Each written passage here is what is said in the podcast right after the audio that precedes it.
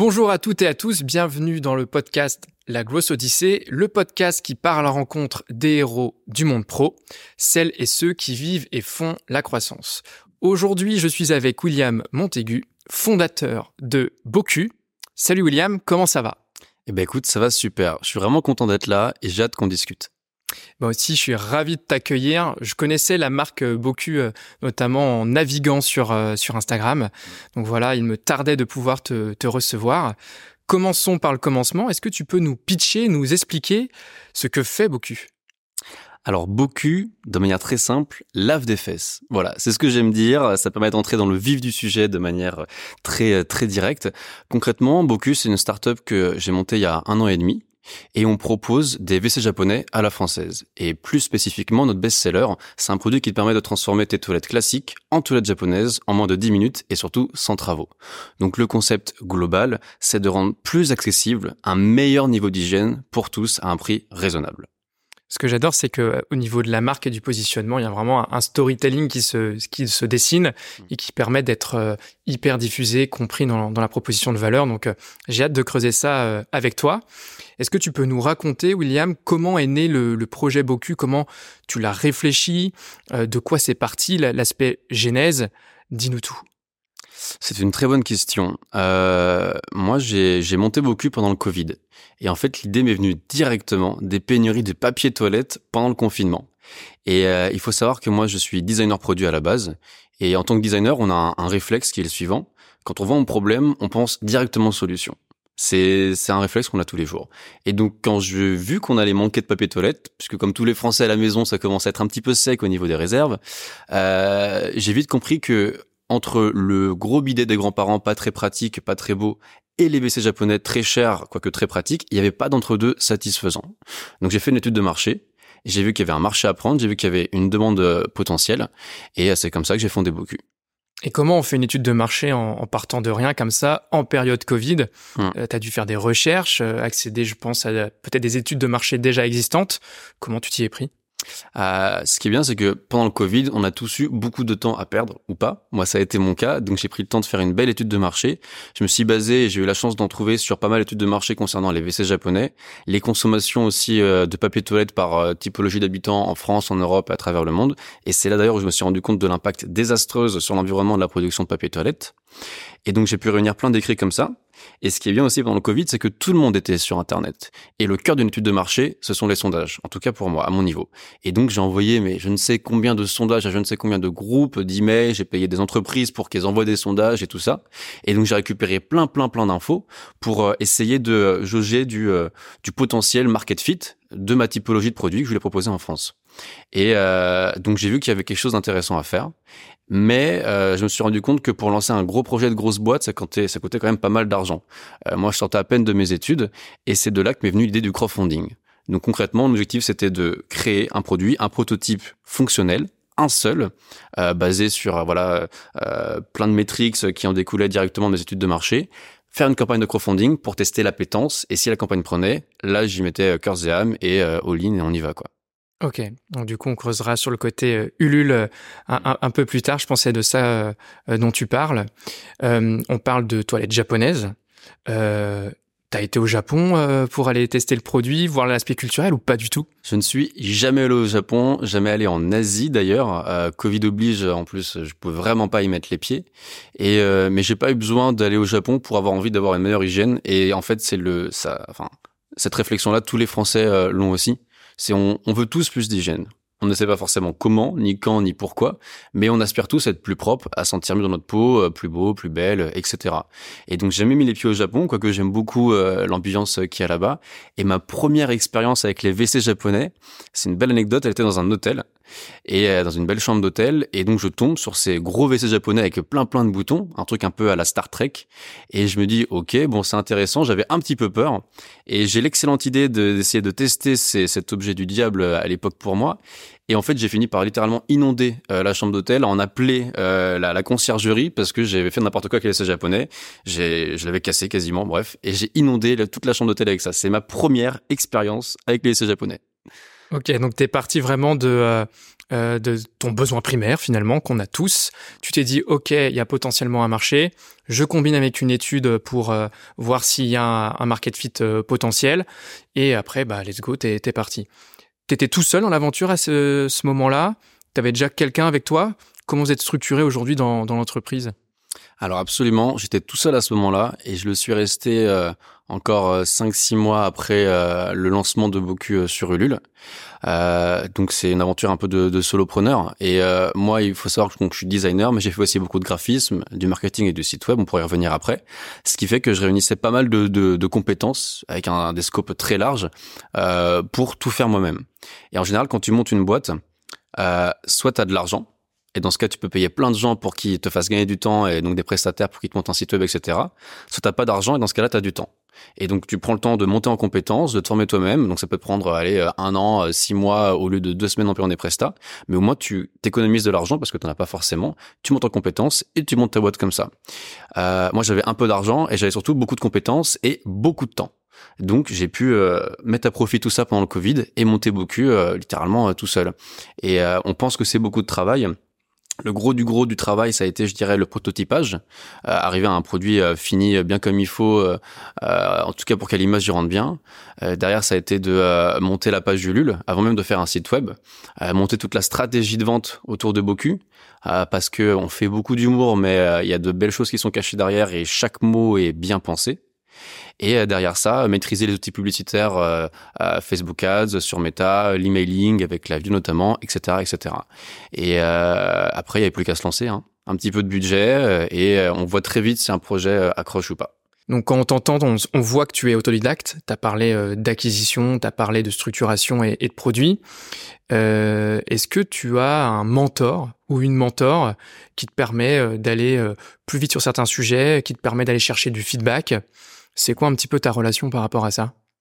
Euh, Moi, je crois beaucoup en le, mentorat.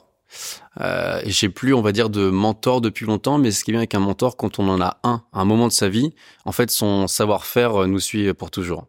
Et euh, j'ai eu la chance de faire des, des, stages de design, un stage de design chez un designer qui s'appelle Antoine Lémon, qui est un super designer et qui m'a appris à être créatif, mais au-delà des limites du possible.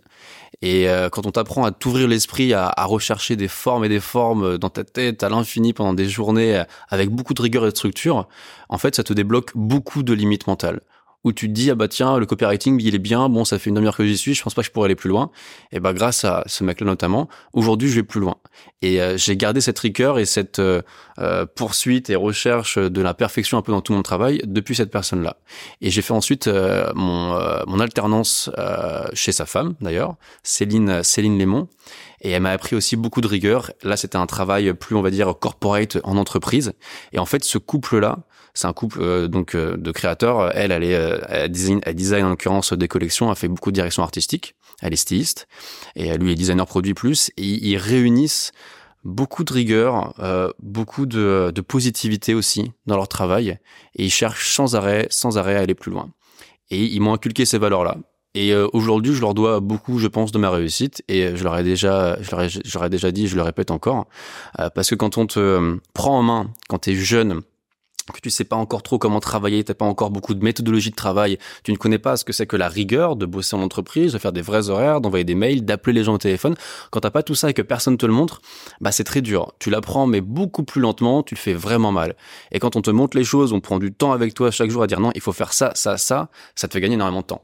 Et, euh, et je, je, je sais qu'en arrivant, euh, enfin au tout début de Boku, j'ai pu aller très vite grâce à ces notions d'entreprise et de créativité que j'ai eu euh, grâce à eux. Ok, donc ça t'a permis de développer des compétences, mais aussi un état d'esprit. Hmm. Euh, comment tu as réussi à, t'appuyer sur ces apprentissages-là pour construire, créer euh, depuis euh, zéro, depuis rien, le produit Boku? Comment ça se passe le côté créer le produit, puis le passer à l'échelle industrielle? Ouais, c'est vrai que c'est deux choses très différentes. Alors, il faut savoir que moi, je suis designer produit à la base. Donc un designer, il dessine, il conceptualise.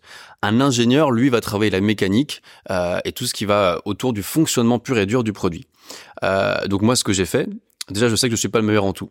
Donc j'ai euh, la, sagesse de m'entourer de personnes plus intelligentes que moi sur plein de domaines. Et donc le premier gros travail de Boku, au-delà de faire les études de marché, ça a été donc de retravailler cette typologie de produits que sont les WC japonais, en l'occurrence les WC japonais affixés. Donc ce que j'ai fait, c'est que euh, j'ai retravaillé le design et derrière ça, j'ai collaboré avec un bureau d'études asiatique intégré à l'usine que j'avais sourcée en Chine euh, et qui eux sont des ingénieurs, qui eux ont l'expertise depuis euh, 50, 60 ans autour des WC japonais, autour de cette typologie-là de produits. Et euh, moi, dans ma dans ma recherche, dès que j'ai cherché euh, WC japonais, bah, j'ai directement atterri en Asie. Et les usines de WC japonais, euh, des WC japonais, sont en réalité en Chine. C'est là-bas qu'ils les produisent vraiment. Et naturellement, donc, je suis arrivé en Asie.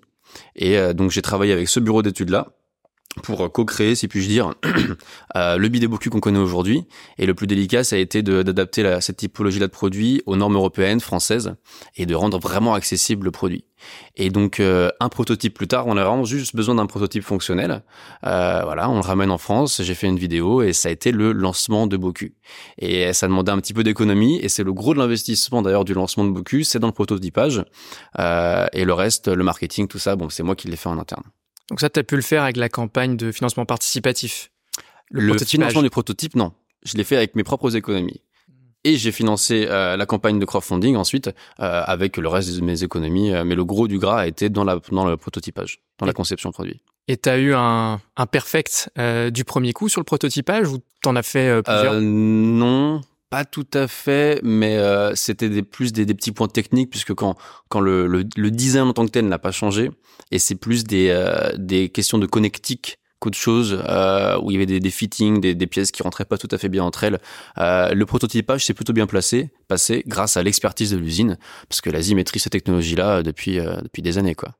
Ok, donc j'imagine aussi que le, la délégation euh, depuis l'Asie, la création de, hmm. de tes produits, euh, c'est aussi euh, dans des logiques de, de coûts et de, et de marge, sinon la marque peut pas se, se lancer là. Est-ce que dans les ambitions, euh, tu aimerais bien industrialiser et importer ça euh, en France? C'est quoi ta vision par rapport à ça? Hmm. C'est une très bonne question euh, parce que même moi je me la pose assez souvent, on me la pose assez souvent aussi. C'est la question du made in China vs le made in France. Euh, moi, je m'adresse quoi qu'il arrive, ne serait-ce que pour les, même pour les prestations, au meilleur. Et s'adresser au meilleur pour le japonais, c'est aller en Asie. Euh, tu peux avoir la volonté de fabriquer en France, mais dans ce cas, t'acceptes de ne pas forcément t'adresser au meilleur. Et c'est encore une fois une mentalité. Qu'est-ce que tu veux faire travailler? Avec qui tu veux bosser? Le petit souci avec la Chine, quand on dit Made in China, c'est qu'on a tendance à penser que euh, voilà les conditions de travail sont déplorables, que la qualité est médiocre, ce qui n'est plus tout le cas aujourd'hui quand on choisit bien ses usines et les personnes avec qui on travaille. La majorité des pièces d'iPhone sont fabriquées en Chine. On sait que la Chine fait aujourd'hui de très bons produits de très bonne qualité. nous, tous nos produits sont garantis deux ans, ils fonctionnent très bien, ils sont faits pour durer. Euh, derrière ça, il y a aussi les conditions de travail. Et c'est là où trouver une usine en Chine qui avait une bonne condition de travail, une usine, on va dire, propre, clean, ça n'a pas été évident et ça a un certain prix. Et du coup, nous, on travaille avec une usine qui est labellisée Smeta. Et Smeta, c'est un label qui t'assure une équité commerciale, pas de travail forcé, pas de travail de nuit, pas de travail d'enfant, euh, de bons salaires, des bonnes conditions de travail, sécurité, etc. Donc, il est possible aujourd'hui en Chine de trouver des bonnes usines qui font de bons produits avec des travailleurs qui sont dans un bon cadre de travail et qui sont payés à la hauteur de leur travail. Et ça, c'est quelque chose qui me tient à cœur. Donc pour moi, si on fabrique proprement en Chine, on n'a pas tout à fait intérêt, dans mon industrie, à s'adresser à des personnes moins bonnes, qui vont mettre plus de temps à comprendre ce que je veux, qui euh, vont faire des produits qui vont moins bien fonctionner au début puisque c'est pas leur expertise, et de le faire en France. Alors oui, en France, ça coûterait plus cher, c'est effectivement un sujet. Euh, est-ce qu'aujourd'hui, avec beaucoup, on pourrait euh, on pourrait bosser avec la France et accepter de réduire toutes nos marges, etc., et de perdre plus de temps? Je pense pas. Pas quand on est une startup. Et ce qu'on veut, c'est la performance. Maintenant, il y a un petit problème avec cette réflexion-là, c'est que euh, la Chine a une population vieillissante. Et on sait que euh, d'ici 50, euh, 60 ans, euh, il y aura très peu, beaucoup, beaucoup moins de, de travailleurs en usine que ce qu'on a aujourd'hui. parce que les, les, les, jeunes qui naissent aujourd'hui en Asie, en Chine, ne veulent plus travailler à l'usine. C'est un fait. Donc on va avoir un, un appauvrissement de l'industrie chinoise. Et là, qu'est-ce qu'on fait? Si tout le monde fabrique en Chine, si les usines de tout le monde sont en Chine, ça va finir par poser problème. Donc la finalité, alors je sais pas si ce sera pour Boku ou pour d'autres euh, d'autres marques, d'autres boîtes que je pourrais faire à l'avenir, mais la finalité c'est de produire en France, c'est de rapatrier ce savoir-faire. Où en France, on a au contraire un engouement de plus en plus de la part de jeunes de travailler dans des usines, de faire renaître et d'améliorer le savoir-faire français. Euh, mais donc ça, c'est une vision très long-termiste euh, qu'on n'a pas encore avec Boku, puisque c'est vraiment dans 20, 30, 40, 50 ans, 60 ans, quoi. C'est pas tout de suite. Oui, et puis il faut bien commencer avec des bases euh, solides et saines pour être rentable euh, aussi dès le départ. C'est ça. Donc c'est clair que pour commencer, c'est là où, où, tu dois être et c'est le parfait jalon. Quand on va sur le site internet de Boku aujourd'hui, donc on voit effectivement les toilettes japonaises euh, portatives, on va dire. On voit aussi d'autres produits qui commencent à arriver, le Boku Mini et les serviettes bambou. Donc il y a une sorte de catalogue produit qui se dessine autour de, des toilettes euh, japonaises. Est-ce que tu peux nous expliquer euh, ta réflexion là-dessus et potentiellement aussi ta stratégie pour euh, hmm. euh, étoffer ce, ce, catalogue? Absolument. Donc notre best-seller, c'est le bidet Boku. C'est des WC japonais à fixer qui transforment tes toilettes classiques en toilettes japonaises en 10 minutes et sans travaux. Euh, il y a quand même en France une belle variété de toilettes euh, différentes, ce qui fait que le produit ne fit pas sur tous les WC. Euh, et je, je reviendrai là-dessus juste après. Et on a beaucoup de clients qui euh, donc avaient un bidet Boku chez eux et qui ont tellement été touchés par euh, ce niveau d'hygiène euh, merveilleux que quand ils allaient en vacances, euh, au travail, chez des amis, ils n'étaient plus à l'aise à l'idée d'aller vraiment aux toilettes quoi. Et donc ils nous ont littéralement demandé est-ce que vous n'avez pas une version portative, une version portable? Et donc ce besoin d'avoir de pouvoir emporter l'hygiène des WC japonais n'importe où euh, noué à ce besoin de d'augmenter la compatibilité de notre bidet Boku qui n'est pas absolu, euh, a donné naissance au Boku Mini, qui est une version portable des WC japonais donc pour les personnes qui peuvent pas installer Boku chez elles, le Boku Mini fait très bien l'affaire, il est terriblement efficace. Et pour les personnes qui ne pouvaient plus se passer du Boku en vacances, euh, en trek ou ailleurs, eh ben peuvent s'équiper également du Boku Mini. C'est un produit complémentaire. Euh, et au-delà de ça, donc euh, il y a les serviettes en bambou, puisqu'il faut savoir que le Boku euh, ne, ne se bat pas contre le PQ à 100%. C'est-à-dire qu'on ne veut pas supprimer l'utilisation du papier toilette avec euh, Boku. On veut en réduire drastiquement sa consommation. Donc en moyenne, on réduit de 80% sa consommation de papier toilette avec Boku. Il reste toujours 20% pour se sécher et s'assurer qu'on laisse rien derrière soi. D'où ces petites serviettes-là, qui sont pour les personnes qui voudraient totalement supprimer les papiers toilette de leur vie. Ça se fait aussi. Donc tous ces produits tournent effectivement beaucoup autour euh, du bidet Boku, qui est notre best-seller. Mais on a une vraie stratégie euh, par rapport à ça. C'est-à-dire que moi, quand même, quand j'ai fait mon étude de marché, je me suis rendu compte que l'avenir, c'était les WC japonais. C'est ça l'avenir. Je sais que dans 50 ans, euh, les WC lavants seront euh, bien plus en France qu'aujourd'hui. Euh, on est voué à réduire le papier toilette, à avoir un meilleur impact sur l'environnement, à être en meilleure santé, avoir plus de bien-être, plus d'hygiène. Le souci, c'est qu'on n'est pas prêt en France pour les WC japonais. Il y a trop de freins. C'est trop gros, ça coûte trop cher, c'est trop nouveau. On n'a pas été éduqué avec les WC japonais. On a été éduqué avec les bidets, enfin nos parents ont été nos grands-parents, mais c'est des US, c'est plus d'actualité. Donc je me suis dit, ok, on ne peut pas lancer de WC japonais en France comment est-ce que je pénètre le marché facilement avec un produit beaucoup plus accessible. Et c'était le rôle du Boku.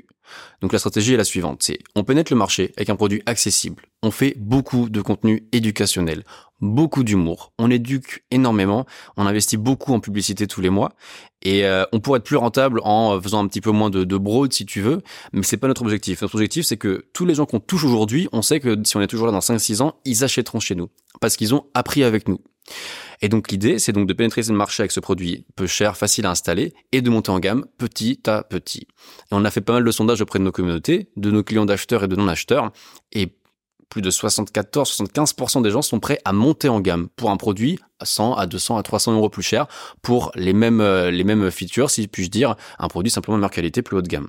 Donc, ce qu'on a compris, c'est qu'une fois qu'on est rentré chez les gens, qu'ils ont testé le produit, ils ne sont pas déçus et ils sont prêts à payer plus cher. Une fois qu'on a conduit, euh, une fois qu'on a eu son permis, qu'on a acheté une petite voiture, qu'on aime bien ça, qu'on a la confiance, on est ok pour mettre 20 000, 30, 40, 50 000 dans une belle voiture. C'est la même chose avec les WC japonais, puisque plus on monte en gamme, plus on a de bien-être, plus on a de facilité.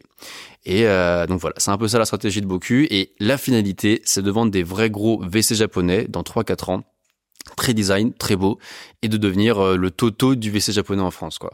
Et on espère euh, que nos investissements en publicité, en contenu éducationnel, euh, éducatif plutôt, vont vont payer d'ici là, quoi. Donc on voit bien qu'il y a un marché qui a un besoin d'éducation par rapport à la culture française où il y a un changement culturel qui est en train de s'opérer grâce à vos contenus éducatifs. Tu as parlé du canal d'acquisition Ads, donc euh, tu as ton groupe d'assets et j'imagine que tu diffuses sur Meta par exemple comme tu le disais, Facebook et, Instagram. Euh, quid de l'aspect inbound, euh, un peu plus organique? Est-ce que vous commencez à activer ce canal-là et qu'est-ce que vous entreprenez, qu'est-ce que vous créez comme contenu pour euh, exploiter ça? Ouais, alors c'est toujours un peu délicat pour une startup euh, qui est drivée par la performance de se baser sur du contenu organique. Euh, parce que c'est euh, c'est moins héroïste, c'est moins maîtrisable, ça prend plus de temps, c'est plus hasardeux.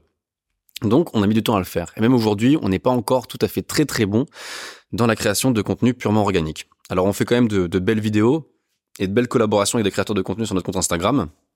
Donc euh, on fait des réels qui font 50, 100 000, 200 000 vues par moment, ce qui est très cool, mais c'est encore trop rare.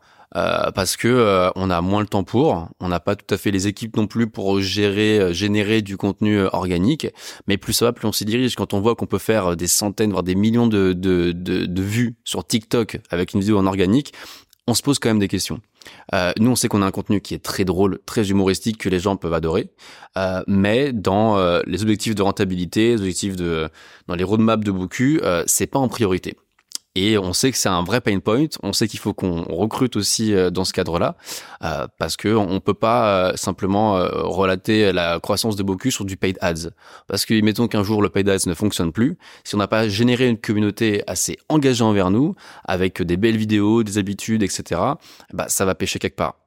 Donc aujourd'hui, on réunit 20 000, 20 000 abonnés sur, euh, sur Instagram. C'est cool, mais il faut qu'on grandisse beaucoup plus. C'est-à-dire qu'on a des dizaines de milliers de clients et on a, entre guillemets, que 20 000 abonnés sur Instagram. Donc, euh, on sait que c'est un petit, euh, sujet chez nous qu'on ne pose pas assez. Donc c'est en tout cas c'est dans le viseur. Hmm. Il y a les ads qui sont euh, diffusés, déployés parce qu'à un moment donné, il faut bien faire rentrer de l'argent aussi, c'est la priorité, c'est normal. Mais tu commences, et vous commencez déjà à anticiper les, les, les canaux un peu plus organiques. Hmm. Donc tu as, pris l'exemple du social media avec du contenu vidéo, euh, contenu textuel peut-être euh, demain ou audio aussi? Euh, audio, pourquoi pas. On fait beaucoup de, SEO quand même. On fait des articles à gauche à droite euh, et euh, on essaye. Euh, j'essaye moi en tant que, que, que fondateur de m'ouvrir à des podcasts comme celui-ci, de participer à des émissions de télé. Donc on a la chance d'avoir un, un, un concept qui buzz et on a beaucoup de gros médias qui ont fait des beaux articles sur Boku. Et ça, ça a beaucoup joué. Et je pense que ça a permis de contrebalancer avec ce côté organique qu'on a un petit peu moins en interne, puisque c'est créé naturellement en externe de par l'attraction qu'a Boku euh, aux yeux du monde entier. Et euh, on a des... En fait, l'organique, pour nous, ça, ça représente un peu plus du fun. Et comme tu disais, il faut faire rentrer de l'argent, il faut que la marque tienne la route, et on a un peu plus de mal avec ça. Donc, euh, on n'est pas au top. Ouais sur, sur l'aspect média, tu, tu, me tends la perche. Hmm. Euh, pour, pour dire la vérité, moi, la première fois que j'ai connu ou j'ai rencontré euh, Boku, euh, c'était pas sur Instagram, c'était sur Quotidien. Alors, je dois être, euh, hmm. je dois pas être le premier à te le dire, loin de là. Euh, moi, ça m'intéresse de savoir un petit peu comment ça s'est fait. Euh, comment t'es rentré en relation avec le média? Est-ce que tu avais des contacts ou pas? Comment ça se fait? Et, et, ça a été quoi les retombées euh, derrière? Absolument, c'est de, de, super questions. Euh, moi, il faut savoir que Quotidien, d'ores et déjà, c'était mon premier passage télévisé ever. Et euh, on se, beaucoup de personnes se disent euh, oui, t'as dû envoyer des emails, euh, payer une agence relation presse pour qu'ils aillent les démarcher, combien t'as payé pour passer sur l'émission. C'est des questions qui sont très importantes. Il faut savoir que euh, Quotidien m'a démarché directement sur Instagram, sur mon compte privé, un vendredi soir à genre 20h, à 21h euh, et j'ai d'abord créé une blog, donc j'ai pas tout à fait répondu. j'ai mis 24 heures à répondre. Et surtout qu'ils m'ont dit, bah écoute, on est vendredi, on aimerait que tu passes lundi. Donc je me suis dit, euh, non, il y a, y a anguille sous cloche, il y a un problème. Il s'avérait que c'était pas un problème, c'était une belle et, vraie annonce. Et euh, donc j'ai dit OK. Et en fait, tout comme tu as pu me connaître sur quotidien, ils ont dû me connaître via des articles, il y a une publicité euh, loufoque sur euh, Instagram. Et euh, ils m'ont ils m'ont contacté comme ça. Euh, et donc quand euh, qu'on est contacté pour quotidien, par quotidien pour passer chez eux, on ne paye pas. C'est considéré comme un micro reportage, ce qui était le cas. Ça durait 4-5 euh, minutes. Euh, donc je n'ai pas eu à payer pour mon passage. Et euh, c'était un peu le grand stress pour moi, quoi. Premier événement télévisé, très peu de temps pour se préparer. Euh, aucune idée des questions qui vont m'être posées jusqu'à genre 10 minutes avant mon passage. Ils m'ont parlé un petit peu de ce que j'allais dire, mais euh, enfin des questions qu'ils allaient euh, évoquer, mais euh, j'en savais rien jusqu'alors. Alors heureusement, je maîtrise mon discours, euh, mais c'est quand même pas mal de stress pour un jeune de 23 ans passer à la télé comme ça. Et c'était une superbe expérience. Et en termes de retombées, il faut savoir que quotidien, c'est entre 700 000 et 1 million 2, 1 million 3 de téléspectateurs quotidiens tous les jours. Et c'est simple, ils nous ont mis en rupture de stock en 45 minutes. Donc, on a vendu plus de plus de 900 1000 900 ou 1000 produits. Et ça a été notre plus grosse journée qu'on ait jamais faite sur Boku à, ce moment-là en tout cas.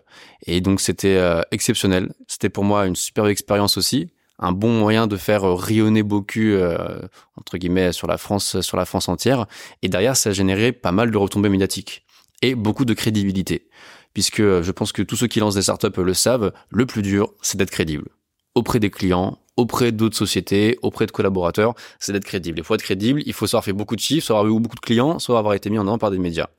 Et donc maintenant, nous, on est un peu placardé quotidien, mais on nous a vu sur la télé et ça, ça fait quelque chose. Les Français, quand ils voient que tu es passé à la télé, ils se disent, OK, ah oui, ah, c'est pas mal quand même. La télé, c'est un vieux média, mais c'est un média d'autorité. Beaucoup plus que sur Instagram, Facebook, où on voit énormément, énormément de contenu. Un média d'autorité, il y a aussi par exemple celui du métro, les grandes affiches, c'est un média d'autorité. C'est des gros médias qui coûtent normalement très très cher, sauf quand on y est invité. Donc voilà, quotidien, c'était ça, c'était merveilleux et j'espère pouvoir refaire d'autres émissions à l'avenir. Ouais. Ce qui peut être intéressant, parce que là on voit que les médias de cette ampleur, ça marche hmm. beaucoup. Euh, c'est quoi les la recette finalement Puisque là on pourrait se dire, ok, on a une marque, beaucoup, avec un sujet drôle, humoristique, décalé, sur un besoin à régler, qui est le, besoin de l'hygiène hmm. euh, intime, qui, qui, concerne tout le monde. Est-ce que tu penses que c'est ces critères-là qu'il faut euh, potentiellement euh, euh, compléter pour pouvoir être identifié et invité? Est-ce qu'il y en a d'autres? Absolument. Euh, en fait, il y a des, des, agitateurs, comme j'aime les appeler. Euh, un agitateur de Boku, c'est l'environnement, l'écologie. La production de papier hygiénique représente jusqu'à 15% de la déforestation mondiale. C'est un fléau. Et encore, ce serait la solution la plus hygiénique. On pourrait dire, ok, mais c'est pas le cas. Le PQ, ça l'est pas du tout. Donc ça, c'est un sujet de société. On va tous aux toilettes, on utilise quasiment tous du papier toilette, et le papier toilette pour tout le monde, c'est un fléau. Donc ça, c'est un agitateur médiatique les médias, ils adorent en parler. Il y a un problème, les médias adorent parler problème. Et quand ils trouvent quelqu'un qui a une solution, là, c'est bingo, quoi. Ils adorent ça. Ensuite, il faut avoir, il faut donner envie aux médias de faire parler de soi. Et pour ça, l'humour, une belle identité, un fondateur qui se met en avant. Il y a une vraie stratégie de personal branding euh, pour Boku qui est hyper importante pour se différencier et pour faire parler de, de moi et de Boku aussi. Euh, et quand on mélange ça à une aventure un peu entrepreneuriale, comme je te disais, un petit peu jeune, une start-up qui a fait un Ulule, dans l'air du temps, on touche les sujets médiatiques, l'environnement, le Covid. Ah tiens, on reparle un peu du Covid, pénurie de PQ, c'est vrai que c'était un gros sujet quand même. Et ben voilà, c'est des agitateurs qui donnent envie aux médias de faire des gros titres. Euh, il réduit la consommation de PQ, il a eu la solution pendant le Covid, il a, il a, il a. Euh, les médias adorent les grandes lignes. Et donc il faut réunir, il faut être, euh, comment dire, c'est pas likeable, mais il faut être euh, télévisionnable, je sais pas comment le dire, mais il faut donner envie aux gens de parler de nous. Et quand on arrive à aligner tous ces points-là, en fait, eh ben on vient naturellement nous démarcher. Et il faut quand même avoir quelques quelques gros titres à faire. Par exemple, nous, on est le projet le plus financé sur lui dans la catégorie santé bien-être. Donc, on est les numéros un de quelque chose. Et les médias, ils aiment aussi beaucoup ça. Oui, euh, ils ont euh, levé plus de temps de millions d'euros pour leur boîte. Ils sont numéro un de telle plateforme, tel machin. Ils ont fait économiser 100 millions de litres d'eau dans la production de PQ. Ça, c'est des chiffres que, que, que représentent beaucoup. Et euh, les médias aiment beaucoup ça. Hmm. C'est ce qui permet d'avoir des arguments de réassurance. Donc là, on a parlé beaucoup du marché B2C, donc euh, les particuliers qui achètent et qui consomment euh, beaucoup. Je sais que vous travaillez également une cible B2B, donc des entreprises. Euh, est-ce que tu peux nous expliquer quelles sont tes cibles et comment tu les travailles aujourd'hui? Oui, alors pour le, pour le B2C, on va commencer par ça. donc nous, on fonctionne essentiellement avec Meta. on a d'autres canaux d'acquisition, mais le plus gros, ça reste Meta. Et euh, alors moi, je suis pas le meilleur pour faire les, les plus beaux personnages du monde. Et aujourd'hui, on a la chance d'avoir euh, une, une, IA, on va dire, de media buying qui est Meta, qui est hyper intelligente. Et donc, ce qui se passe sur Meta, c'est que quand on fait du broad, euh, Meta va trouver, donc Meta c'est Facebook, va trouver euh, les personnes les plus à même d'acheter ton produit. Et ça m'a aidé en même temps à définir mon persona. Euh, D'ores et déjà, moi quand j'ai fait mes études de marché, euh, je demandais euh, lieu de vie, euh, si les personnes vivaient en foyer, ils étaient vivaient seuls, quelles études ils avaient fait, s'ils en avaient fait ou pas, s'ils travaillaient, entre combien et combien est-ce qu'ils gagnaient. Donc c'est plein d'infos qui va me permettre de dire, ok, ces personnes-là, je vois qu'elles sont ok pour acheter le produit, ok pour l'acheter à tel prix, et ça, c'est leur passé. Donc leur vie c'est ça, elles se construisent sur ça. Et ça m'a permis de fonder un petit peu un persona. Et on s'est rendu compte que euh, à Via Meta, on avait 50% d'hommes, 50% de femmes. On a un cœur de cible naturellement qui est entre 25 et 35, euh, mais qui a tendance à plus s'étirer vers les au-delà de 45 que les en dessous de 25. Euh, question de moyens, question de ah bah j'habite chez moi ou non je suis en coloc ou non je suis chez mes parents donc j'ai pas installé euh, des WC japonais, tu vois. Euh, et on, on, a plein de personnes qui achètent chez nous en fait. On a des personnes qui sont plutôt écologiques, qui veulent réduire leur impact sur l'environnement. On a des personnes, des familles nombreuses qui euh, veulent réduire euh, leur, euh, leurs achats en papier toilette, donc qui veulent faire des économies. Il y a des personnes qui veulent simplement améliorer leur bien-être, leur hygiène. Il y a ceux qui veulent une maison plus belle, qui veulent apporter de la valeur à leur salle de bain, à leur WC, en les transformant en WC japonais. Et t'as tout un tas de personnes qui adorent notre humour et qui achètent juste pour ça, juste parce qu'on les fait marrer littéralement. Et pour le B2B, euh, c'est une stratégie qui est très très différente pour le coup et qu'on lance à peine. Puisque euh, quand on lance une boîte, pour moi, il faut se focus sur un sujet à la fois. Tu vois, faut pas s'éparpiller, mettre 10% euh, de ton énergie dans 10 projets différents. T'y arrives pas, ça fonctionne pas. Tu vois, après t'es frustré, euh, ça marche pas. Donc là, on maîtrise l'acquisition online, on est le meilleur, on est bon, ok, nickel. Maintenant, on passe au B2B et on le développe et on recrute. Et en B2B, il y a un océan de travail à faire. Euh, le papier toilette s'adresse à plein de personnes et du coup euh, on a beaucoup de groupes d'hôtels par exemple qui sont intéressés par nos solutions parce que c'est un bon moyen à prix raisonnable de faire monter en gamme en standard les grands groupes hôteliers Accor Hôtel, Gîtes de France, Airbnb aussi. On a beaucoup d'hôpitaux et d'EHPAD de centres seniors euh, pour qui ce genre de produit leur permet vraiment de faire baisser leur charge de travail et leurs achats aussi en papier toilette indirectement parce qu'elle est lavée voilà les, euh, les patients euh, qui sont les résidents qui sont dans les hôpitaux euh, sont beaucoup de temps et c'est agréable pour personne. Et euh, ça fait partie des tâches les plus difficiles quand on est aide-soignant, enfin des plus difficiles, des moins agréables, et on permet à ces personnes-là de, de, soulager un petit peu leur quotidien. Euh, derrière ça, on a aussi les paquebots, par exemple, euh, pour qui le papier toilette, ça prend beaucoup de place, ça prend l'humidité et ça bouche les canalisations, parce que les canalisations d'un paquebot, c'est comme pour les camping-cars ou les avions, c'est un fléau. Euh, et au-delà de ça, on a aussi les salles de sport, euh, les centres bien-être, euh, massage, ce genre de choses. Et c'est sans parler de tous les distributeurs, Darty, Boulanger et d'autres que je ne cite pas, qui sont intéressés par ce genre de, produits. Donc vous avez des verticales, on va dire sectorielles, le tourisme, la RHD, etc. vous avez également un, réseau de distributeurs qui est à, construire. comment on, ajoute cet ADN de cycle de vente plus long, plus complexe, mais aussi avec des paniers moyens plus élevés. Quand on part de l'e-commerce, c'est quoi le, switch? Par quel bout tu, rajoutes les, process? Par quel hmm. bout tu vas recruter pour accompagner cette nouvelle phase de structuration? Eh ben, tu as dit une partie de la, de la réponse. Le, le cœur de la solution, c'est le recrutement. Moi, le B2B, enfin le retail, la distribution, j'y connais rien. J'y connais quasiment rien. Donc, qu'est-ce qu'on fait en premier lieu quand on veut se lancer en B2B On recrute un business développeur quelqu'un qui va te permettre de rendre retailable euh, ta marque. Et ça, c'est le premier step à faire. C'est comment est-ce qu'on rend une marque, un produit euh, retailable en termes de prix, en termes d'image, en termes de packaging, en termes de normes. Comment est-ce qu'on fait ça? Le business developer, il est là pour t'aider à faire ça. Donc nous, on vient de recruter ce profil-là il y a un mois et on bosse euh, dessus actuellement. Euh, de là, une fois que ta marque elle est retailable, il faut la tester. Comment est-ce qu'on teste son produit? Alors on va pas aller voir Darty ou Fnac directement parce que c'est beaucoup de risques, c'est des gros comptes et c'est difficile de rentrer chez eux, surtout si tu fais des erreurs de débutant. Donc la stratégie, c'est de rentrer dans des, euh, des petits commerces, des, euh, des concept stores un peu fun qui vont faire du bruit, de la com et chez qui tu vas pouvoir tester à petit volume euh, ta vente de ton, la vente de ton produit en physique. Ça, c'est les premiers steps.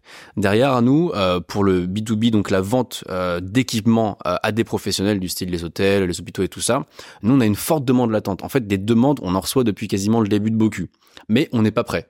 Donc, on les met en stand-by. et ça, le, gros sujet de, cette partie-là, c'est l'installation. Donc, en fait, on vend une installation plus un, le, produit, enfin plusieurs produits en l'occurrence, et à cette typologie d'établissement.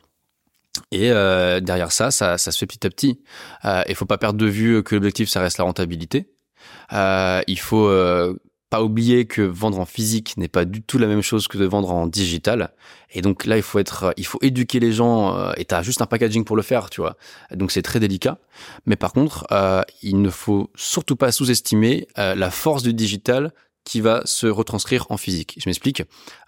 c'est trop bête d'attendre que en digital on soit les meilleurs et qu'on laisse un petit peu le digital s'effondrer ou se calmer pour se dire ah bah tiens digital, le digital se calme on va lancer le physique.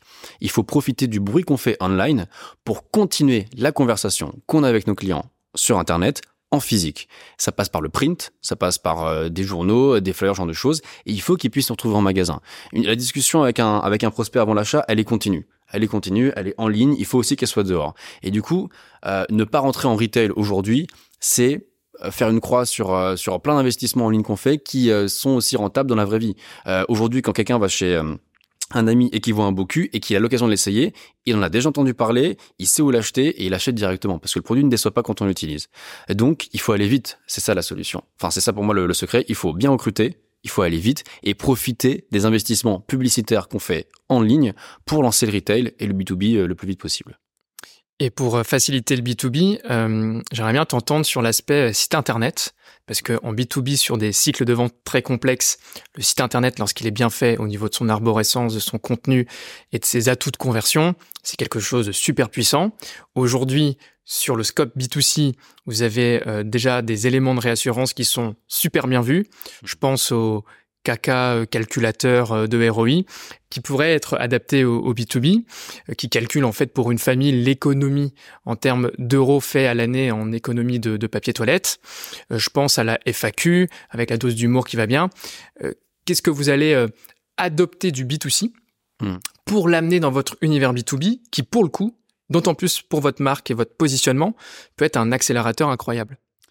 Euh, bah effectivement, euh, tu as, commencé à en parler. Il faut savoir que euh, on va parler de distribution et de retail. Euh, on, on, connaît les besoins de nos clients. On sait comment leur parler. On, euh, on sait qu'est-ce qui les, les fait passer à l'achat, les arguments de l'économie de papier, etc., etc. Donc nous, on comprend nos clients. On sait comment leur parler. On connaît leurs problèmes. Les distributeurs, ils vont être intéressés par les problèmes de nos clients que nous on comprend très bien. Donc en fait, on va pas dire euh, ce qu'on va dire aux clients, c'est regarder Boku fait faire des économies. Et ce qu'on va dire aux distributeurs, c'est regarder ce que Boku fait faire comme économie à vos clients. Et on fonctionne comme ça. Et vous, donc regardez tout le buzz qu'on fait, regardez l'argent, etc. Il faut leur parler client aux distributeurs. Et donc nous, on a déjà des mécaniques, euh, par exemple l'économie de PQ, euh, l'économie de production de, enfin l'économie de d'eau polluée euh, en moins grâce à Boku, tu vois, c'est considérable. Et en fait, il faut parler aux distributeurs en leur disant vos clients vous nous aimez pour telle et telle raison. Donc on a déjà les arguments. Euh, maintenant, il faut adapter son discours commercial euh, puisqu'il faut rendre la marque sexy aussi pour le retail, ce qui est pas tout à fait facile. Euh, donc, euh, pour ça, euh, écoute, moi je pense que le, la meilleure personne pour en parler, ce serait mon ma business dev, parce que moi j'ai pas fait d'études d'école de commerce, donc les négociations, discours commerciaux, tout ça, je les maîtrise moins. mais on sait qu'on a déjà une belle portée médiatique et que rien que ça, pour les distributeurs, c'est hyper important. Quand une marque fait de la télé, euh, quotidien ou autre, euh, c'est important pour eux. Ça veut dire ils savent que des millions de Français vont les voir parce que pour les mastodontes du retail, euh, le digital c'est un peu euh, sombre. C'est un peu euh, caché, ils ont du mal à comprendre, ils veulent du physique, ils veulent nous voir dans des journaux, ils veulent nous voir à la télé, ils veulent nous voir dans le métro. Ça, ça rassure les distributeurs. Et les distributeurs, ils ont une fâcheuse tendance à fonctionner de la manière suivante, à savoir, ah, il y a Fnac qui dit oui, ah bah tiens, Darty va dire oui, ah bah Boulanger va dire oui, etc., etc. Donc il faut le plus dur, je pense, enfin je le sais, c'est d'en convaincre un, de rentrer chez eux, et là derrière il y a tous les gros comptes euh, qui vont suivre. Et euh, derrière ça, on sait qu'on a un produit qui qui ne pêche pas, qui fonctionne bien. Et ça, je pense que pour euh, un distributeur, c'est le plus important. Ça et le fait qu'on va monter en gamme, qu'on va continuer à se développer, qu'on fidélise nos clients qu'il y a une vraie volonté chez nos clients de monter en gamme avec nous, de nous accompagner dans notre croissance, et des clients qui nous sont fidèles, qui vont s'adresser à nous plutôt qu'à des petites douchettes ou euh, d'autres WC japonais, euh, d'autres marques qui n'ont pas fait l'effort de les éduquer. Et comme nous, on montre à ces distributeurs euh, qu'on investit énormément en contenu éducatif, ils sont rassurés. Ils se disent, OK, on se place en tant que précurseur, ils font des efforts pour vendre leurs produits. Et ils vont pouvoir récupérer ces efforts qu'on fait en ligne, en physique, en retail, chez eux. Donc tu as parlé de montée en gamme, de développement du catalogue, de lancement de nouvelles euh, cibles, euh, de nouveaux marchés. Euh, est-ce que pour adresser cela, vous avez imaginé ou repéré des actions de co-marketing, c'est-à-dire Bocu et telle marque, ensemble on y va et on crée une synergie? Et si c'est pas encore sur, la table, est-ce que ça te donne des idées?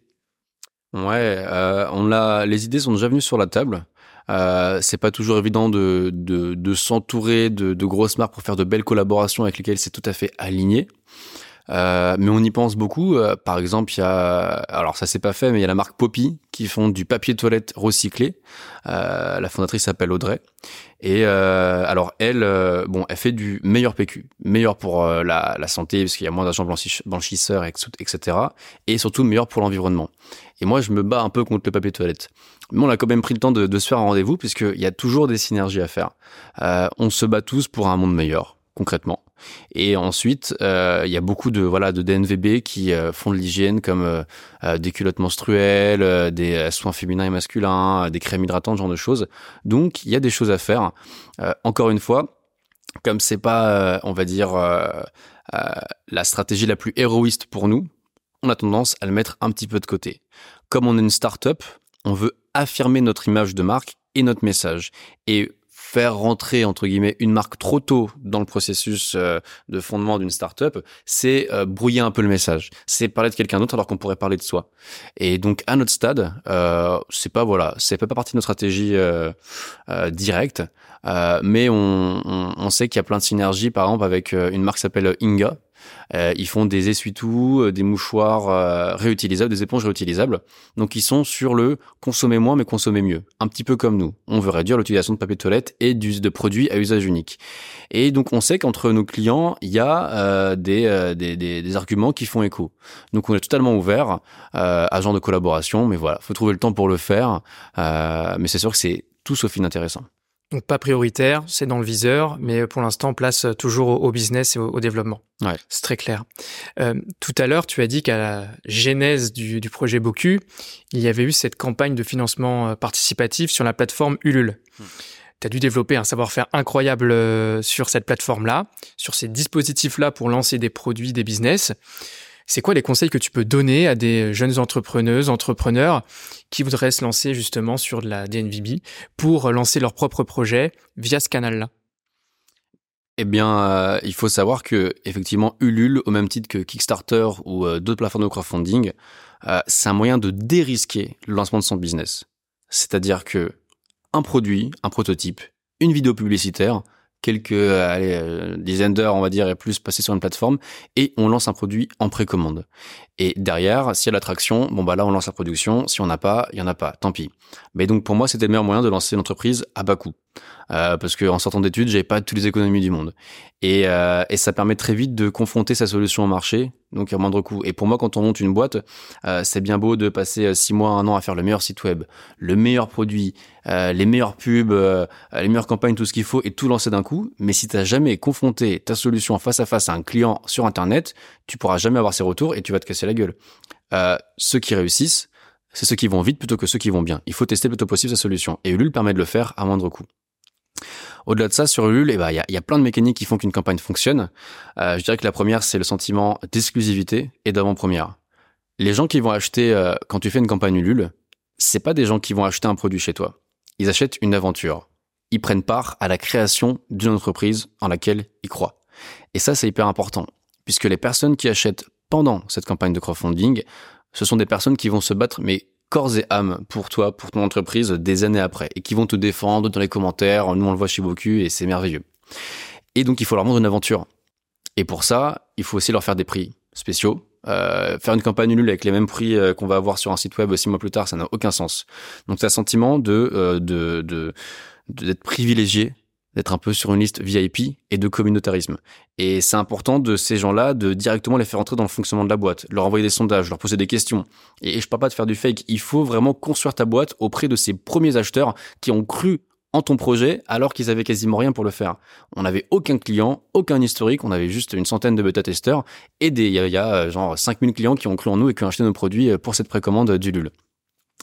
Euh, donc ça, c'est le premier gros conseil, c'est des offres différenciantes et faire rentrer les gens dans ta boîte, leur vendre une aventure plus qu'un produit. C'est hyper important. Au-delà de ça, euh, il faut bien structurer sa vidéo de campagne. C'est un peu con, mais c'est l'image, c'est la vitrine de ton projet. C'est la vidéo de campagne et la chose la plus importante. Et donc moi ce que j'ai fait c'est que j'ai structuré ma vidéo de campagne à la même image que euh, ma description Ulule. Donc Ulule c'est un petit peu comme un site web. Euh, tu peux faire une longue description, tu peux la faire écrite, tu peux faire des, des, des, tu peux mettre des images, tu peux mettre du graphisme, tout ce que tu veux. Et euh, donc il faut structurer son discours. Et un discours commercial ça structure avec plein d'outils. Celui que j'ai utilisé c'est Ada. AIDA, c'est un outil marketing qui est très important. Donc AIDA, c'est attention, intérêt, démonstration, action. Et c'est une structure qu'on peut utiliser sur des sites web, pour des vidéos, et c'est celle que j'ai utilisée. Euh, et quand on la maîtrise bien, en fait, euh, ça donne un résultat euh, impactant. Et donc moi, c'est ce que j'ai utilisé pour ma campagne Ulule. Et il y en a d'autres, hein, des acronymes que je ne connais pas mais ça fonctionne bien. Disons qu'il faut, ce qu'il faut retenir, c'est qu'il faut pas faire sa campagne Ulule ou sa description en freestyle. C'est-à-dire qu'on a tous des idées en tête, mais il faut synthétiser. À un moment donné, même si on a un beau projet de cœur, mettons, si on veut le vendre, il faut utiliser des stratégies et des techniques commerciales, puisqu'on on a tous un peu les, mêmes biais cognitifs, et il faut qu'on entende X pour faire Y. C'est un petit peu la même chose avec euh, du coup euh, Ulule. donc une bonne vidéo de campagne, une bonne description et une bonne communication par email. Euh, moi, Ulule, donc j'ai fait un petit peu d'acquisition en ligne. J'ai fait donc euh, ce qu'on appelle un Facebook Form pour récupérer des leads, donc des emails, des personnes qui étaient intéressées par mon projet, intéressées à l'idée d'acheter euh, ce produit-là. Et donc, euh, on a fait beaucoup, beaucoup, beaucoup d'emails. Et euh, on avait des taux d'ouverture qu'on a toujours et qui sont exceptionnels parce que on envoie des emails avec beaucoup de contenu humoristique et éducatif. Sur les réseaux sociaux, tout comme par email, un peu moins par email, mais les gens ne sont pas là pour acheter. Ils sont là pour se marrer en fait. Ils sont là pour se divertir. Et il faut leur offrir du contenu divertissant. Et jusqu'à nos emails, jusqu'à la moindre ligne, jusqu'au dernier mot de la fin de nos emails, on les faisait marrer. Et donc ça, c'est très engageant. Et les gens répondaient carrément à nos emails alors que c'était des emails commerciaux, tu vois. Et donc, avec ces stratégies d'emailing-là, tu peux chauffer une belle base de données pendant 15 euh, jours à coup de 5-6 emails jusqu'au lancement Ulule. Et là, tu lances et ça fonctionne ou ça fonctionne pas. Et pour nous, ça a bien fonctionné. Et donc, Ulule, je l'ai, je l'ai fait à base d'emailing, quoi, pour le lancement. Donc, emailing depuis euh, Facebook. Facebook. Mm-hmm. euh, c'était quoi le budget recherché? Euh, j'ai injecté pour la génération de leads, euh, c'était très peu, c'était 2200, 2400 euros pour récupérer 9000 emails. Donc en fait, c'est, euh, voire un peu plus, il me semble, c'était hyper rentable mais ça a été hyper rentable parce qu'on avait une vidéo explosive, extrêmement drôle, qui a fait le buzz et qui a été partagée des milliers de fois. Donc ça, ça joue énormément. Donc quand on fait une vidéo de campagne pour se lancer sur un projet de crowdfunding, il faut donner aux gens de partager le projet euh, et c'est hyper important pour euh, baisser ses coûts d'acquisition, ses coûts de génération de leads. Euh, parfois, on est limité par le budget, donc euh, c'est encore plus une raison de le faire et surtout, ça permet d'augmenter sa rentabilité finale. Et donc, belle vidéo de campagne qu'on a propulsé du coup sur Facebook avec un lead form pour générer des adresses email. Derrière ça, les adresses email qu'on récupérait, on les envoyait donc sur Clavio, qui est un logiciel pour envoyer des emails. Euh, on chauffait la base de données pendant 5, 6, 7 jours et l'ouverture du LUL arrive et là on lance tout le monde, euh, ouverture des ventes, 24 heures. Et l'important quand on lance une campagne de crowdfunding, c'est d'être très très fort genre pendant les 24 premières euh, et 72 heures. C'est hyper important puisque en fait on explose des paliers très tôt très vite. Regardez la campagne Ulule de euh, Boku a en 24 heures explosé son panier, explosé son premier step, ils ont fait plus de 200% de leur campagne Ulule. Les gens fonctionnent avec les chiffres et ça faut le garder en tête. Donc il faut être très fort dès le début. Et nous, ce qu'on a fait, c'est que euh, quand l'acquisition, quand la campagne a commencé un petit peu à se calmer, qu'il y avait un petit peu moins de ventes, puisqu'une campagne, ça dure en, moyenne un mois, et le, le, cycle de vente est le suivant, ça fait une sorte de U. Au début, ça monte. Ouverture des ventes, il y a un grand pic de vente. Ensuite, ça se calme. Ça se calme, ça se calme. Il y a moins d'urgence, moins d'urgence. Et à la fin, quand on se rapproche de la fin du délai d'un mois, là, ah tiens, il reste plus que 4-5 jours pour acheter le produit et avoir le meilleur prix de l'année. Ah bon, bah je vais peut-être m'y mettre. Donc ça fait une sorte de U. Et nous, ce qu'on a fait, c'est qu'au tout début du creux de ce U, on a commencé l'acquisition pure et dure. Euh, Puisqu'on a vu que la vidéo avait fonctionné euh, sur Facebook pour générer, des emails, j'ai lancé la même vidéo, mais avec un lien direct vers Ulule. Et donc on a lancé de la pub. Et là, on avait des, des, ROAS incroyables. Et euh, c'est là où la campagne a vraiment pris un autre tournant. C'est-à-dire qu'on avait fait un extrêmement bon euh, lancement, euh, mais quand on a commencé à faire de l'acquisition, là, Ulule m'a dit, OK, on pense que vous avez le potentiel de devenir premier. Et là, j'ai, on a fait tout ce qu'il fallait faire pour être premier. On a injecté de l'argent comme on pouvait, et, et ça a réussi. Voilà. Super, euh, super euh, histoire. Sur la, la stratégie et le déploiement opérationnel, hmm. ça vous a permis de, de, recueillir combien de budget euh, dans la campagne Ulule en bout de ligne? Ouais, la campagne Ulule, donc c'est une campagne de crowdfunding. On a prévendu 4800 produits et quelques pour un montant de 350 000 euros. Euh, et donc c'est ce qui m'a permis de ne pas avoir besoin de lever de fonds. Et ça, c'est quand même hyper important puisque quand on lève des fonds, ça veut dire qu'on est un petit peu endetté, ça veut dire souvent que l'entreprise nous appartient plus à 100%, ça a plein de choses différentes et puis on est euh, tamponné comme ah oui, entreprise qui a levé. Et euh, j'ai pas de problème avec la levée euh, à la base, mais j'ai pu m'en passer et c'est je pense une fierté d'être bootstrap. Euh, c'est c'est c'est hors du temps, tu te rends compte que c'est vraiment l'effet boule de neige, quoi. Parce que tu fais les choses bien, la boule de neige grossit, qui te permet de faire plus de choses encore mieux, papati, patata, et t'arrives à un, beau projet. Donc 350 euh, 000 euros, et ça a permis d'avoir assez de, de trésorerie pour commander du stock pour les préventes et du stock à venir. Alors au début, on a été, comme on n'a pas levé, pas mal en flux tendu en termes de, euh, de, gestion de stock. On a, on a fait rupture de stock sur rupture de stock puisque après une campagne Ulule, tous les médias parlent de toi t'es en ultra tendance, tout le monde va acheter, tout le monde va acheter, mais t'as pas de stock parce que bah t'as pas tant de trésorerie que ça, tu peux pas commander, les délais de fabrication sont un petit peu délicats, les paquebots ça met du temps à arriver aussi. Et euh, donc moi un truc qui a, qui a un petit peu sauvé beaucoup, c'est les préventes. On est en rupture, et ben on continue de vendre. Et en fait, quand tu quand tu montres aux gens que t'es en prévente parce qu'il y a une forte demande, ça crée de l'urgence ça crée de la désirabilité pour ta marque. Et on était limite plus rentable en période de prévente euh, en rupture de stock qu'en période où on avait du stock et où on vendait euh, de manière normale, tu vois. Et euh, donc en fait, on a continué à vendre en continu. Alors ça posait d'autres problèmes derrière puisque bah, du coup on était le, stock qu'on venait de commander, bah en fait, fallait l'expédier rapidement parce que c'était des commandes qui étaient déjà passées pendant la période de rupture. Donc on été en flux tendu pendant un pas mal de temps et jusqu'au moment où on a fini par en sortir. Et aujourd'hui, ça va mieux. En tout cas, c'est une superbe histoire. Tu as réussi à, à être bootstrap grâce à cette euh, stratégie-là. Donc, comme quoi c'est possible. Hmm. Euh, j'aimerais bien t'entendre plus là-dessus. Pourquoi, avec du recul, c'est important pour toi de rester maître à bord et de, de faire perdurer ce côté bootstrap? Euh, Je suis, je suis pas contre euh, les levées. Mais euh, une entreprise qui a levé versus une entreprise qui est bootstrap, pour moi, quand tu as levé des fonds, tu as encore trop de boîtes aujourd'hui françaises qui basent leur business model sur des levées de fonds et qui sont jamais vraiment rentables, qui vendent un projet à plus 10 ans, euh, qui vendent plus un concept qu'autre chose, et qui survivent sur des levées, des levées, des séries des séries B, des séries C dans tous les sens. Et euh, pour moi, l'entrepreneuriat, ma vision d'entrepreneuriat, c'est pas tout à fait ça.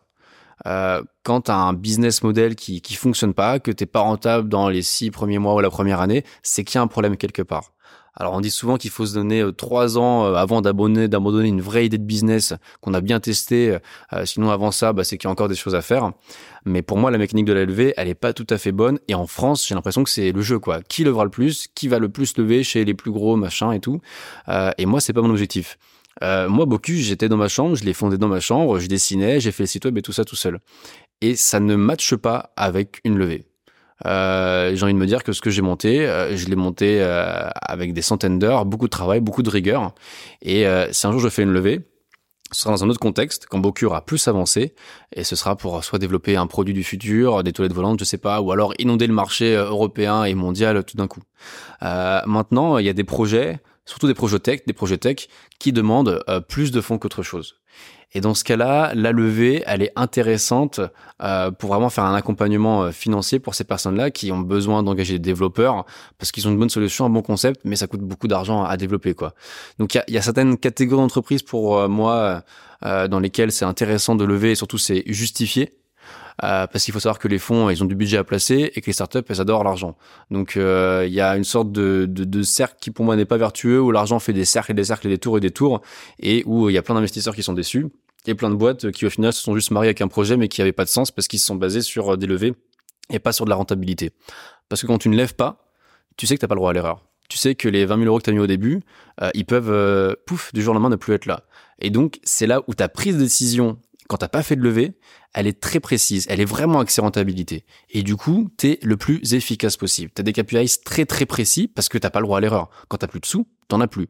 T'as pas des investisseurs ou des, des, des fonds derrière toi qui peuvent réinjecter 2 ou 3 millions, tu vois. Donc, ça te met une pression constante. Et pour moi, l'entrepreneuriat, c'est ça. C'est la peur de perdre. C'est se lancer dans un truc instable. Et c'est pas euh, s'appuyer sur un bon confort qu'est la levée de fonds. Pour moi, c'est ça. C'est la prise de risque. C'est la peur. En tout cas, je suis super aligné avec toi. La levée de fonds, c'est pas automatique, mais pour autant, c'est pas incompatible non plus.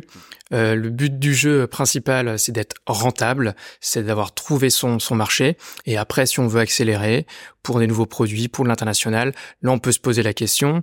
Et euh, il y a des belles, belles choses à aller chercher par rapport à ça.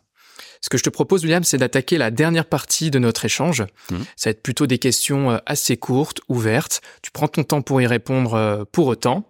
Et la première question que j'ai envie de te poser, c'est comment tu gères aujourd'hui, dans ton rythme qui doit être euh, assez important, ton équilibre vie pro, vie perso? Je dirais assez mal, pour commencer. Je mets beaucoup de rigueur dans mon travail. Beaucoup de rigueur. Et euh, j'ai tendance à penser qu'il faut effectivement avoir un bel équilibre entre le travail, la famille, les amis, euh, sa copine ou son copain, tu vois. Et, euh, et c'est pas tout à fait évident à trouver à mon niveau, euh, puisque je pense que euh, l'équilibre, en fait, euh, tu l'atteins quand tout est bien dans ta vie et quand t'as plus de challenge. Quand t'as plus de challenge, c'est-à-dire que tu fais plus de sacrifices. Et quand tu fais plus de sacrifices, ça veut dire que tu répartis équitablement ton temps pour avoir une vie saine. Mais quand tu montes une boîte, quand tu es jeune, c'est le moment de faire des sacrifices. C'est le moment de sacrifier sa santé, ses amis, parfois un petit peu sa famille, pour ce qui, selon toi, va te permettre d'accélérer. Si ton but c'est de monter la meilleure boîte de ta vie et qu'elle soit la plus rentable possible en 2-3 ans, eh bah peut-être que les amis ça va passer un petit peu euh, en second plan. Peut-être que la copine et le copain aussi. Peut-être que la famille aussi. Mais il faut que ça ait aussi ses limites puisque euh, un entrepreneur qui n'est plus entouré, c'est un entrepreneur qui devient un petit peu fou, qui devient déprimé, et du coup, quand tu es déprimé, ta boîte elle fonctionne pas, tu prends pas les bonnes décisions. Moi, je compense euh, cette cette grosse charge de travail avec le sport, par exemple. Euh, parce que ça permet vraiment de se libérer l'esprit, euh, je trouve de manière euh, plus concise et plus dense que de passer 2-3 heures avec des potes. Tu vois. Moi, c'est qu'en une heure de sport, je récupère beaucoup plus mentalement qu'en 4 heures avec des copains en soirée. Donc voilà, il faut faire des petits calculs. c'est un peu antipathique comme réflexion, mais ça dépend de tes objectifs de vie. Et tu vois, moi j'ai 24 ans, mes potes ils ont cet âge-là un petit peu près, un peu près aussi. Et pour moi, il y a une vraie différence entre ceux qui maintenant préparent leur avenir et ceux qui vont le subir après 30 ans. Et euh, il y a beaucoup de choses qui se jouent maintenant. Alors euh, la famille, c'est hyper important. Il faut quand même garder un, bon point de contact avec eux, puisque plus ça plus nos parents vieillissent et moins ils sont en forme. Donc euh, faut, faut quand même y penser. Euh, mais euh, voilà, donc moi j'essaye d'organiser mes semaines euh, et de ne perdre aucune heure de mon temps. Tous les soirs, j'ai des rendez-vous pro ou quelquefois des rendez-vous perso, intercalés avec du sport. Et mes journées, c'est des grosses journées bien calées et il n'y a pas tellement de, de, de place pour l'erreur humaine parce que si tu commences à être flemmard ou trop souple sur certains points et que ta boîte se casse la, la figure, tu vas pas réussir à savoir pourquoi. Alors tu viens de le dire avec tes propres mots. Euh, pas d'odyssée sans adversité. Justement, c'est quoi ton, ton plus grand ennemi euh, à ce jour? Ah Mon plus grand ennemi, euh, c'est c'est encore une fois l'erreur humaine. Pour moi, comment dire, il y a, y a, si, on, si on prend deux types, par exemple, même formation, même milieu social, euh, mais qu'on leur donne pas du tout la même motivation, il y en a un qui va faire des miracles, l'autre rien du tout. Pourtant, biologiquement, c'est la même chose, tu vois. Et ben c'est pour ça que j'ai un petit peu peur de, l'erreur humaine. Et c'est pour ça que je mets beaucoup de rigueur dans mon travail. Euh, moi, par exemple, quand j'ai monté beaucoup, euh, donc j'avais beaucoup de temps devant moi. Et je savais que quand on montait une startup, une boîte, il y a plein de variables différentes qui font que ta boîte peut fonctionner ou pas du tout. La première variable à éliminer, c'est les compétences. Donc, je me suis, je m'étais déjà formé avant, j'ai fait du marketing, du web design, tout ça. Donc, j'ai continué à me former, à m'expérimenter pour être le meilleur ou au moins assez bon euh, dans tous les domaines. Ça, c'est la première variable. C'est la variable compétence. Quand tu élimines les compétences, donc en théorie, si tu es assez compétent, ta boîte, elle devrait tourner, tu vois. Si ton projet, il tient la route, ça devrait être bon aussi. Donc la deuxième variable, c'est le product market fit. Est-ce que ton concept, il est viable? Est-ce qu'il a de l'avenir sur ce marché? Et ça, la réponse, tu l'as avec l'étude de marché, avec des sondages. Donc j'avais les compétences et un concept qui avait l'air plutôt viable. Le dernier point, c'est euh, l'aléa, c'est euh, l'erreur humaine, c'est la flemmardise, euh, c'est l'erreur humaine en fait. Et pour éliminer cette erreur-là, je me chronométrais tous les jours quand je travaillais. C'est-à-dire que je me faisais 9 heures de travail chronométré avec un téléphone. Ça permet deux choses. La première, ça permet d'être très concentré puisque quand tu as envie de te déconcentrer, tu prends trop facilement ton téléphone, tu vois un chronomètre rouge dessus, tu fais oui, non, ok, je le repose, tu vois. Et tu peux prendre des petites pauses de 5-10 minutes, mais dans ce cas, tu mets en pause le chronomètre. Et ça te permet à la fin de la journée de savoir combien de temps tu as bossé exactement. À la fin de la semaine, combien de temps tu as bossé, à la fin du mois, à la fin de l'année. Et donc, ça, ça te permet de te dire, ok, bon, mettons que là, ma boîte, elle fonctionne pas très bien, le lancement, il se passe pas bien. Je vois que je suis bon partout en compétences, mon concept, il est viable, et donc tu vas très vite aller checker dans euh, l'erreur humaine Est-ce que j'ai assez bossé? Et pour moi, me chronométrer, ça a été mon moyen d'éviter ma plus grosse peur, qui était mon erreur, euh, mon erreur humaine, ma flemmardise. Puisque euh, trop facilement, en fait, on, se déconcentre et on oublie de bosser, on n'est pas assez focus. Donc, quand on élimine tous ces trois, euh, ces, trois gros piliers, pour moi, il y a très peu de chances de rater un projet, sauf cas, exceptionnel, quoi. Ok. Donc, le but d'une entreprise, c'est d'être à équilibre au minimum et de faire de la croissance si, si elle le peut tu as beaucoup d'ambition, donc euh, tu veux emprunter le, chemin de la croissance et, le poursuivre.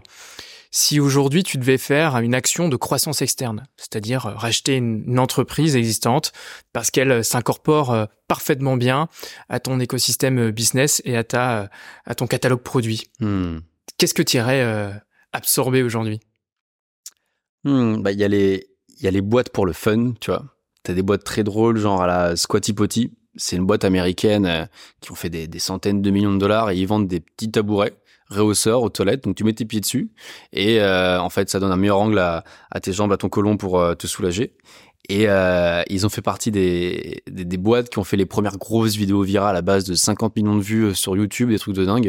Et ils sont même passés à la télé. Euh, je pense qu'on a tous déjà un petit peu vu cette pub à l'ancienne, où c'est une euh, un chevalier qui est avec une petite licorne. Et la licorne, en fait, elle littéralement, elle fait caca des, des, sortes de paillettes. Et en fait, ça te fait des glaces. Et elle se permet, elle permet de faire des beaux cônes de glace parce qu'elle a les genoux rehaussés avec un avec un tabouret. Et donc ça, c'est une marque très sexy, très funky. et si je la rachète, ce serait vraiment pour le pour le kiff. Euh, et derrière ça, une boîte plus terre à terre euh, qu'on pourrait absorber. Donc là, ce serait une décision plus axée croissance.